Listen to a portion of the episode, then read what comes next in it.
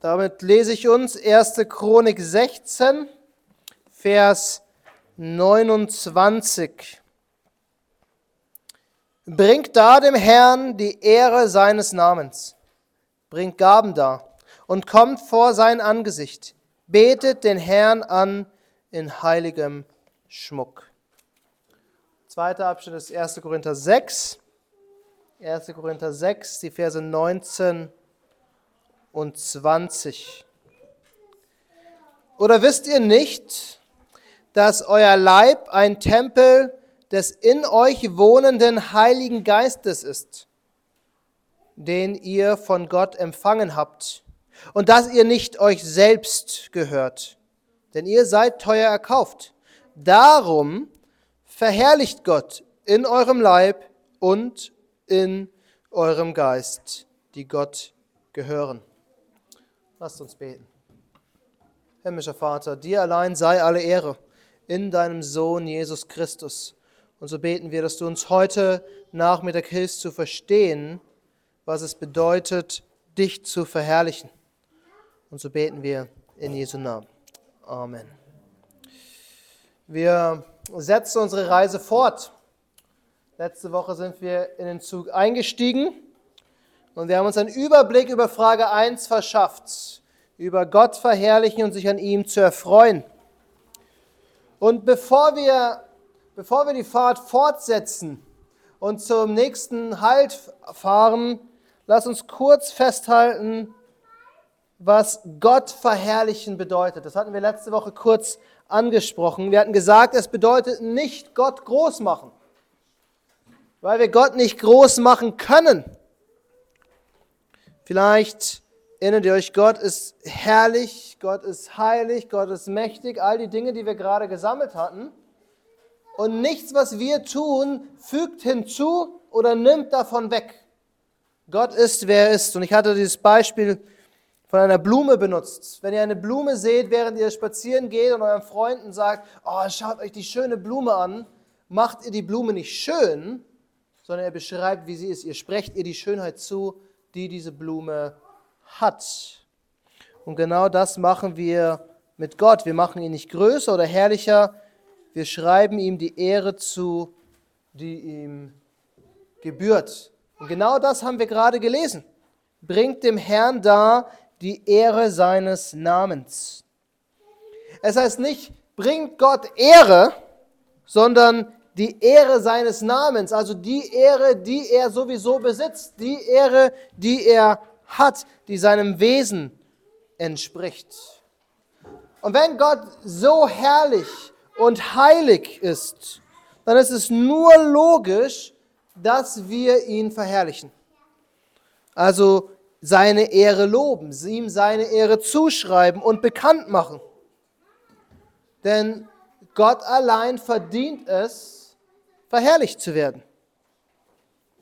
Und wir sehen das durch die ganze Schrift hindurch. Wir sehen, dass die gesamte Schöpfung Gott verherrlicht. Psalm 19, Vers 2 sagt, die Himmel erzählen die Herrlichkeit Gottes und die Ausdehnung verkündigen das Werk seiner Hände.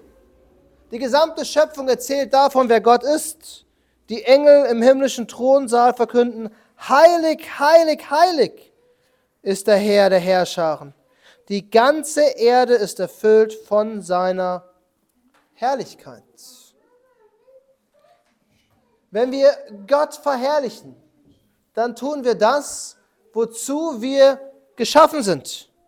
Dann stimmen wir in den Lob der Schöpfung Gottes ein. Wir erfüllen das Ziel der gesamten Schöpfung. Dazu hat Gott die Welt geschaffen. Zum Lobpreis seiner eigenen Herrlichkeit. In Habakuk 2, Vers 14 sagt der Prophet, denn die Erde wird erfüllt werden von der Erkenntnis der Herrlichkeit des Herrn, gleich wie die Wasser den Meeresgrund bedecken. Eines Tages wird die ganze Schöpfung erkennen, wie herrlich Gott ist. Es kommt der Tag, an dem die Herrlichkeit Gottes absolut unübersehbar ist. Und wenn wir jetzt Gott verherrlichen, dann fangen wir an, diese Herrlichkeit zu verkünden. Das ist alles schön und gut. Das macht alles Sinn. Aber wie machen wir das? Wie verherrlichen wir Gott? Unser Katechismus sagt uns, wir sollen Gott verherrlichen, dazu sind wir geschaffen. Aber, aber wie genau soll das vonstatten gehen? Und ich garantiere euch, wir könnten Tage mit dieser Frage verbringen und Antworten finden. Aber ich habe mich auf fünf Punkte, fünf Punkte beschränkt, die wir teilweise nächste Woche, wenn wir den zweiten Teil der Frage beantworten, wieder aufgreifen werden. Aber fünf Punkte, die uns helfen, oder fünf Wege, die uns helfen, wie wir Gott verherrlichen. Und als erstes, und auch das scheint offensichtlich zu sein, mache Gott zu Nummer eins. Mache Gott zu Nummer eins. Wenn Gott der Ursprung alles Lebens, aller Schönheit, aller Herrlichkeit, aller Größe, aller Macht, aller Heiligkeit ist, dann macht es nur Sinn, dass wir ihn priorisieren. Dass er tatsächlich Priorität Nummer eins ist. Und was wir damit machen, ist nicht Gott auf den Thron setzen, weil dort sitzt er schon.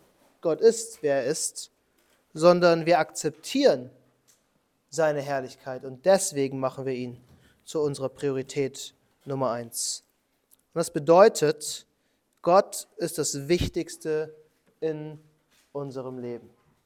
Bevor irgendetwas anderes kommt, ist Gott mit weitem Abstand. Unsere Gedanken, unser Handeln, unsere Gefühle drehen sich um Gott. Das bedeutet, Gott zur Priorität Nummer eins machen. Und unsere Beziehung zu Gott ist damit die wichtigste Beziehung, die wir in unserem Leben haben. Wir versuchen unseren Kindern immer deutlich zu machen, die wichtigste Beziehung im Haus ist zwischen Mama und Papa, auch wenn das nicht immer klappt. Aber noch wichtiger ist die Beziehung von jedem Einzelnen von uns zu Gott. Wichtiger als die Beziehung zum Ehepartner, wichtiger als die Beziehung zu den Kindern oder zu den Eltern. Und das bedeutet, wenn die Beziehung zu Gott das Wichtigste ist, müssen wir so viel Zeit wie möglich mit Gott verbringen. Und jetzt werden einige denken, aber welche Zeit? Ich habe die Zeit ja gar nicht. Ich muss morgens aufstehen und dann muss ich Zähne putzen, frühstücken, mich fertig machen, das Haus verlassen, in die Schule gehen, arbeiten gehen, was auch immer. Der ganze Tag ist, ist mit so vielen Dingen voll. Wie soll ich mir Zeit für Gott nehmen? Ich denke, als erstes fangen wir an, alle unnötigen Ablenkungen aus dem Weg zu schaffen. Alles, was nicht notwendig ist, kann hinten anstehen. Wir brauchen unsere Handys nicht ununterbrochen bei uns. Facebook, YouTube, Instagram, TikTok und was es alles gibt, sind eigentlich im Verhältnis zu Gott uninteressant, nebensächlich. Nicht in sich böse, aber nicht, was unsere Zeit in Anspruch nehmen sollte, im Verhalten zu dem, wer Gott ist. Und wenn wir das aus dem Weg geschafft haben, und ich glaube, das ist der, einfachste Schritt, das Handy nehmen und ein Lokal an einen ganz anderen Ort legen und sich dann Zeit nehmen, Gottes Wort in die Hand zu nehmen und zu lesen, so regelmäßig es nur geht. Die Zeit nutzen, um zu beten. Und wenn wir Zeit am Tag haben, ein, zwei Minuten, weil wir warten oder weil wir mit irgendwas schneller fertig sind, dann nehmen wir eben nicht unser Handy in die Hand, sondern denken darüber nach, was wir im Wort Gottes gelesen haben und, und, und das, was wir gelesen haben, bringen wir dann im Gebet vor Gott. Erinnert euch an die Schriftlesung von heute Morgen. Alles, was die Leviten und Priester gemacht haben, ist zu wiederholen, was sie im Gesetz Gottes davor gelesen haben. Das war ihr Gebet zu Gott. Zeit mit Gott verbringen ist nicht aufwendig und kompliziert. Eine ziemlich einfache Sache. Und indem wir Gott zur Nummer eins machen, wir, verlieren wir den Fokus nicht aus den Augen ist das Wesentliche ist vor unseren Augen, es ist immer da. Denn je mehr Zeit ich mit Gott verbringe, umso größer wird mir seine Herrlichkeit und seine Größe, seine Heiligkeit, wer er ist. Und vielleicht, vielleicht hilft der zweite Punkt, weil ich glaube, er geht Hand in Hand mit dem Punkt Nummer eins. Mache Gott zur Nummer eins. Als zweites, liebe Gott. Liebe Gott. Das klingt für uns im 21. Jahrhundert etwas komisch, weil wir gar nicht mehr so richtig wissen, was Liebe ist. Liebe kann alles bedeuten heutzutage. Und der Begriff Liebe ist irgendwie durch Medien, durch Hollywood geprägt, dieses romantische Gefühl, das man hat, diese Beziehungen, diese Schnulzen, die man sieht. Aber das ist keine biblische Liebe. Das ist nicht das, was uns das Wort Gottes sagt. Aber dann stellt sich die Frage, wie soll ich Gott lieben, wenn ich ihn nicht sehen kann? Wie soll ich jemanden lieben, den, den ich nicht sehe? Weil, weil für uns Liebe doch etwas auch mit, mit Attraktion, mit Anziehung hat. Und wenn ich Gott nicht sehe, wie, wie ist das möglich? Aber Liebe in der Bibel ist in erster Linie eine Entscheidung zu lieben. Ich entscheide mich, eine Person zu lieben. Es ist eine Entscheidung, sich für den anderen hinzugeben. So wie Christus sein Leben für seine Gemeinde gelassen hat, so sollen wir bereit sein, unser Leben für den anderen hinzugeben. Und so sollten wir unser Leben Gott hingeben. Und, das, und, und Paulus ermahnt uns in den ersten Gründen, gebt euer Leben hin als ein lebendiges Opfer. Das ist unser Ausdruck der Liebe Gott gegenüber. Warum? Warum sollten wir Gott lieben? Weil er absolut liebenswert ist. Kein Wesen in diesem Universum ist mehr liebenswert als Gott. Er ist das einzige Wesen, was absolute, bedingungslose, reine, heilige Liebe verdient. Und wenn wir also das Gesetz Gottes mit ganzem Herzen halten, so wie er es fordert, dann lieben wir Gott. Denn Jesus sagt, liebt ihr mich, so haltet meine Gebote. Ich muss Zeit mit Gott verbringen und Gott immer mehr erkennen und immer mehr lieben und der Ausdruck meiner Liebe ist am Ende seine Gebote halten. Und wenn wir dann Gott so lieben, mit ganzem Herzen, mit ganzer Seele, mit unserem ganzen Verstand, mit unserer ganzen Kraft, dann geben wir ihm die Ehre, die ihm gebührt. Dann schreiben wir ihm das zu, was er eh schon ist. Dann erhöhen wir ihn durch das, was wir tun. Je mehr Zeit wir mit ihm verbringen, umso mehr lieben wir ihn, umso mehr wollen wir seine Herrlichkeit zeigen. Sind die Personen in eurem Leben, die ihr liebt, sind die wichtigsten Personen für euch. Für die werdet ihr bereit, alles zu tun. Ich erinnere mich, dass ich mal in London in einem Kindergottesdienstunterricht gefragt habe, ob die Kinder bereit wären, ihre Mutter aufzugeben. Und alle waren entsetzt weil sie die Person lieben. Keiner will seine Mutter verschenken. Keiner will seine Eltern loswerden. Wir lieben diese Person. Und je mehr wir Gott lieben, umso wichtiger wird uns Gott und umso größer wird uns seine Herrlichkeit und umso mehr wollen wir, dass seine Herrlichkeit von der ganzen Welt gesehen wird. Weil er nicht der grausame Tyrann ist, sondern die absolut liebenswerte Gott, der seine Schöpfung liebt. Wir haben also, mach Gott zu Nummer eins, liebe Gott und als drittes, bete Gott an. Bete Gott an. Und das ist im Prinzip der Kern der Bibelverse, die wir gelesen haben am Anfang. Es geht um Anbetung. Bringt da dem Herrn die Ehre seines Namens, bringt Gaben da und kommt vor sein Angesicht. Betet den Herrn an in heiligem Schmuck können jetzt darüber diskutieren, inwieweit wir mit heiligem Schmuck sonntags vor den Herrn treten. Die Zeiten, wo man seinen Anzug aus dem Schrank holt, um in den Gottesdienst zu gehen, ist vorbei. Aber das ist auch nicht der Punkt in 1. Chronik. Es geht hier darum, dass wenn wir zusammenkommen, kommen wir zusammen, um Gott Ehre zu kriegen. Wir kommen in den Gottesdienst, um ihn anzubeten und ihm dadurch Ehre zu geben. Die ganze Sprache hier ist, ist Gottesdienstsprache. Bringt Gaben da und kommt vor sein Angesicht. Das hat für Israel bedeutet, sich ein Tier zu schnappen, ein makelloses erstgeborenes Tier, damit nach Jerusalem zu reisen und dort vor, den, vor das Angesicht Gottes im Tempel zu treten. Und wenn wir jetzt zusammenkommen, dann kommen wir zusammen, um die Ehre seines Namens vor Gott zu bringen. Und warum machen wir das? Wenn wir anerkennen, dass er herrlich und mächtig ist, dass er souverän herrscht und dass er angebetet werden muss. Das heißt, wir kommen mit Ehrfurcht und Respekt vor seinen Thron. Anbetung ist nicht ein, ein riesiges Fest, bei dem wir laut und wild durcheinander schreien und Partys machen.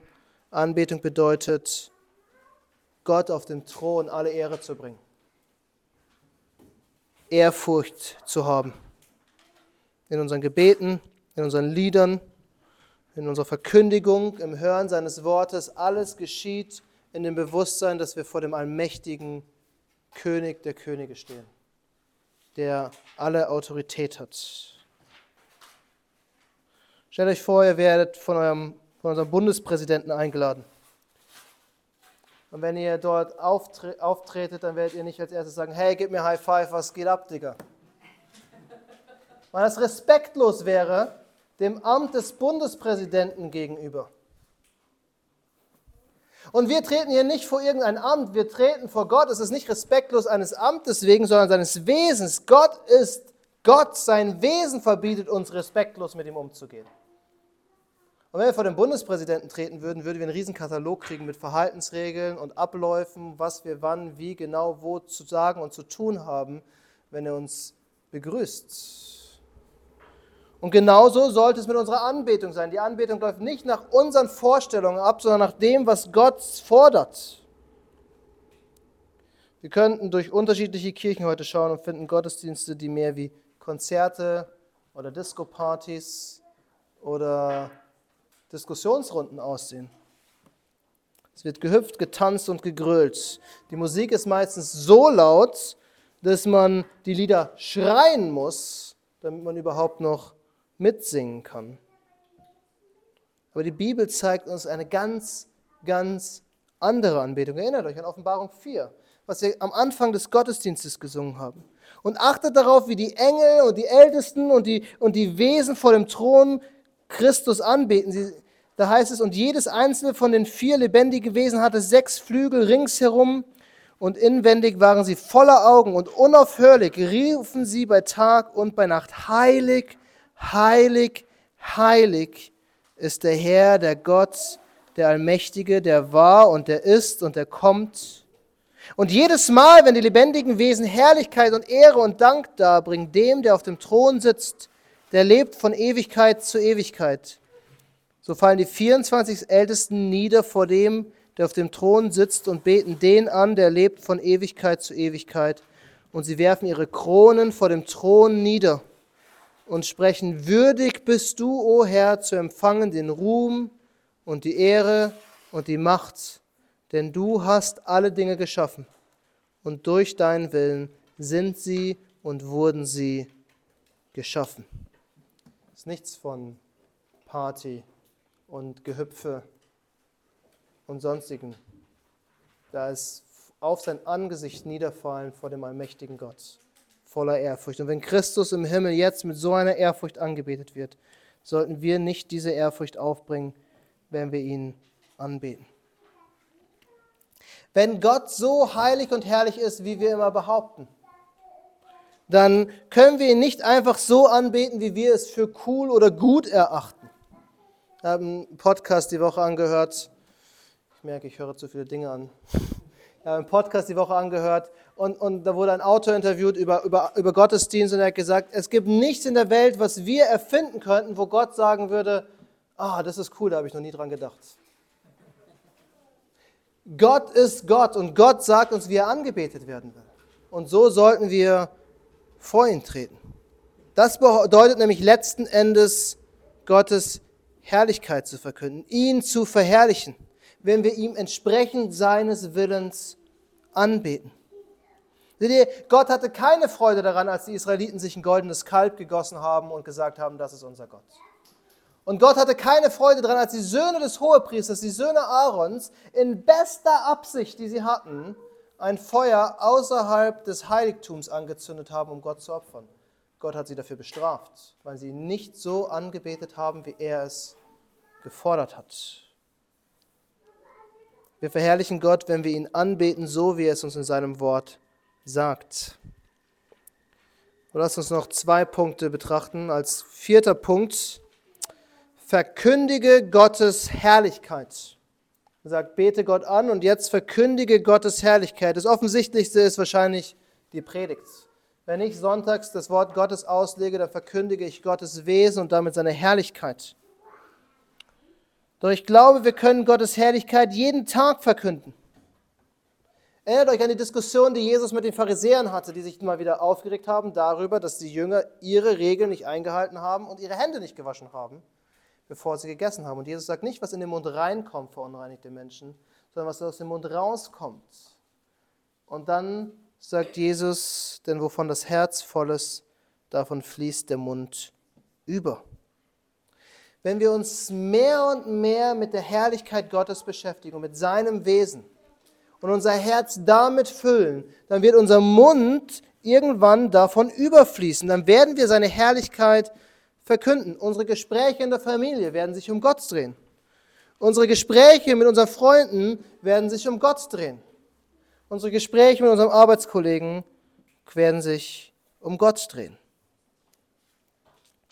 Die Geschichte mal gelesen von einem gewissen James Havery, ein Pastor, der unbekannt ist, aber er hat eine ganz interessante Angewohnheit. Egal wozu er eingeladen wurde, er hat immer seine hebräische oder griechische Bibel mitgenommen. Und das heißt, selbst wenn er von Gemeindemitgliedern und Freunden zum Tee eingeladen wurde, hat er seine Bibel dabei gehabt und hat einen Vers oder mehrere Verse vorgelesen und darüber gesprochen und mit den Leuten darüber geredet. Und somit hat er, egal wo er war, sogar beim Tee trinken, Gottes Herrlichkeit verkündet, weil er Gott über Gott geredet hat. Wo ist unsere Begeisterung für Gott, für Gottes Wort geblieben? Wo ist unsere Leidenschaft, über Gott zu reden? Wie schnell können wir am Esstisch sitzen und Probleme wälzen, anstatt uns Gottes Herrlichkeit vor Augen zu führen?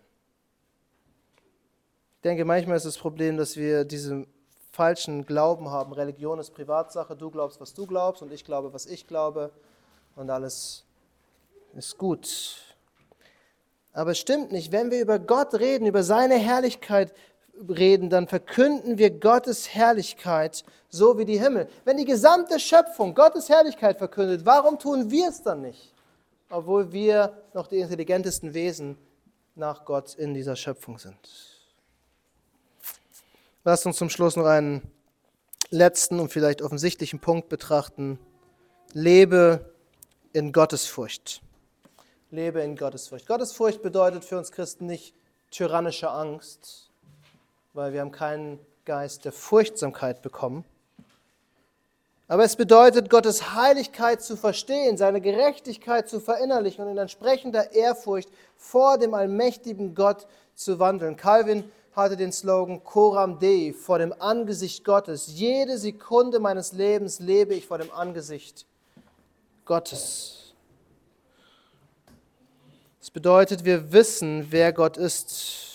Und wir wissen, dass seine Weisheit und seine Wege besser und höher sind als unsere Weisheit und unsere Wege. Und deshalb versuchen wir nicht unsere Ideen umzusetzen, sondern versuchen nach Gottes Willen zu leben. Das bedeutet vielleicht manchmal Verzicht in dieser Welt und manchmal vielleicht sogar Leiden, weil wir auf Dinge verzichten. Aber wir tun das in dem Wissen, dass Gottes Wort besser ist als irgendetwas, was die Welt uns versprechen kann. Gottes Wahrheit wird uns besser leiten als die Lügen dieser Welt. Und indem wir seine Wege anerkennen und uns ihm unterordnen, zeigen wir letztendlich, dass er herrlich ist und heilig und souverän und der Herrscher ist, der er ist. Wisst ihr, Gott verherrlichen ist unsere Bestimmung. Und ich hatte es letzte Woche angedeutet, wir benutzen kein Radiergummi, um unsere Zähne zu putzen, weil dazu ist der Radiergummi nicht bestimmt. Er funktioniert dafür nicht. Und wir funktionieren nicht, wenn wir nicht nach unserer Bestimmung leben. Wir müssen das tun, wozu Gott uns bestimmt hat. Deswegen fragt jeder Mensch nach dem Sinn des Lebens. Die gesamte Schöpfung ist zum Ruhm seiner Herrlichkeit geschaffen. Deshalb lasst uns nicht verpassen, diese Aufgabe zu erfüllen. Entsprechend zu leben. Gottes Herrlichkeit ist besser als alles, was wir in dieser Welt haben.